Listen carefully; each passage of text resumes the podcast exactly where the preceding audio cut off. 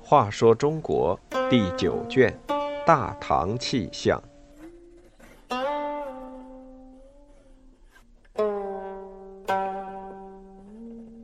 四十六，朝堂节御史。官位不高，他只能随声附和；遇着昏君，他只有尸位素餐。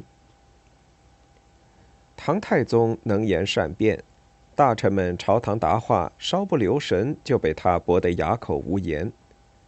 御史大夫杜淹就吃过这种苦头。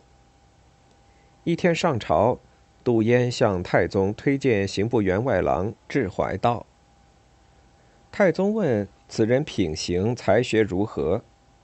杜淹说：“智怀道是个正直的人。当年隋炀帝去江都，行前召集百官听取意见，众人知皇上主意已定，都随声附和，唯有怀道出来劝阻炀帝。”太宗听后即问道：“隋炀帝去江都，卿当时是赞成还是反对？”杜淹沉吟片刻，低声说：“臣虽以为不可，但也只是随声附和。”太宗目光如炬，直视杜淹：“知无不言，乃是大臣的天职。既然明知怀道言之有理，卿为什么不支持他？”杜淹辩解道：“臣当年人微言轻，明知劝谏无益，突然送死。”所以缄口不言。唐太宗听了杜淹的解释，又面带笑容地说：“隋朝时，清因没有地位，不敢直言。那么王师时，卿以青云直上，为何仍然不能知无不言呢？”杜淹这时额上已经沁出汗珠，结结巴巴地说：“也曾提过不少建议，只是世充不肯采纳。”王世充如能听取明智的建议，就不会灭亡。然而此人昏庸无道，压制不同意见，不知卿又是如何躲过灾难、保全性命的呢？唐太宗说话时，面上依然带着微笑，但杜淹和满朝文武都听出了皇上话里的分量。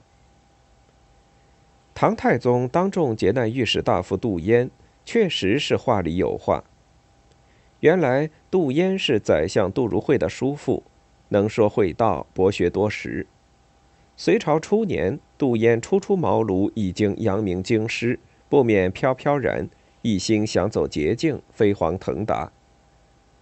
他听人说隋文帝拜苏威为相，器重的是苏威隐居山野，淡泊功名，于是也邀了一个好友结伴太白山，过起隐居生活。皇天不负苦心人，隋文帝果然知道了这对隐居山林的年轻人。然而遗憾的是，皇帝没有给他俩一官半职，而是把他们放逐到长江边上，和士族一起戍守疆域。这对初涉仕途的杜淹来说是个不小的挫折。不过时来运转，王世充称帝洛阳，对他大加赞赏。一举封他为吏部尚书，掌管小朝典。杜淹扬眉吐气没几天，唐朝军队便来攻打洛阳。